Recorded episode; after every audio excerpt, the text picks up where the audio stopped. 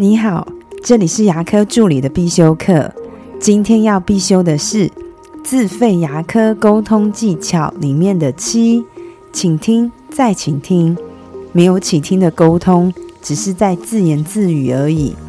大部分我们在跟患者沟通的时候，我们都太想讲解治疗的步骤跟材质的差异，而比较少去倾听患者他自己心里的想法。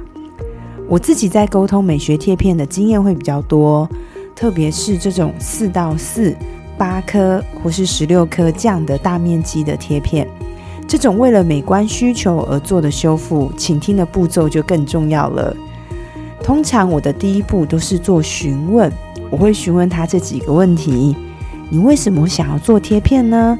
你身边有哪些朋友有做过贴片吗？那你最喜欢哪位明星的牙齿？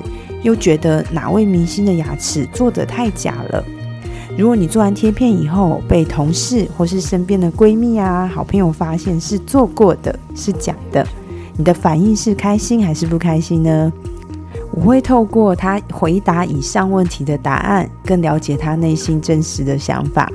就像为什么做贴片，这个是想了解患者想做贴片的动机。身边有哪些朋友有做过吗？因为女性是很喜欢比较，但也很容易受朋友影响的。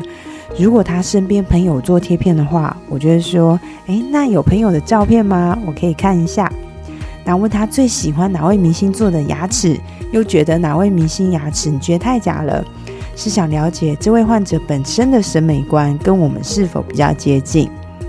那最后一个会问他：如果做完被同事朋友发现是假的做过的？你是开心还是不开心？这个问题是想知道他想要做的效果是自然白还是马桶白。我分享一个实际的案例给大家。有一次在帮诊所做这样的术前的咨询，我一样问他上面的问题。我问他说：“你为什么想做贴片呢？”他说：“因为我是一位小网红，有一些直播的需求，所以我希望做牙齿贴片。”那你身边有哪些朋友有做吗？他说有，我身边的朋友也是网红，几乎都有做了。他拿照片给我看，但是他的朋友呢是比较像做一日假牙做出来的贴片，因为没有烧瓷，所以少了一点通透感啊，颜色也比较一致，比较的死白。那我这时候就拿出我们的案例给他看，告诉他天然牙它应该有的细节，这些发育液跟通透感。他这时候才发现，原来牙齿是充满细节的，真牙有，假牙一样可以做到。而就是这样的小细节，会让他在讲话、微笑的时候，又多了几分灵动感。我再问他，你喜欢哪位明星的牙齿？跟哪一位明星你觉得太假了呢？他说，我比较喜欢林心如的牙齿。那小仙的牙齿，我就觉得太假了，因为太白了，然后太方了。最后，我一样问他：如果做完被你身边的朋友发现牙齿是做过的，你第一个反应会是什么？他说：我只希望别人觉得我是美的，而不是觉得我是假的。那这样段沟通大概花了四十几分钟，但是做出来效果，患者非常的满意，也没有再改来改去的。之后陆陆续续也有介绍他其他的朋友、其他的网红过来。这个时间花的是非常值得的，不然你再怎么用心做，患者他也看不懂，那不是很可惜吗？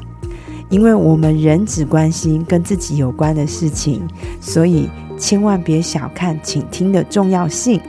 我今天的分享就到这边，如果你觉得今天的内容对你有帮助的话，请帮我下载下来或分享出去，让更多人听得到。在十月，我们有一堂五张牙椅的管理课，只剩最后一个名额。如果你有兴趣想了解的话，请点击下方的链接。那我们下次再见了，拜拜。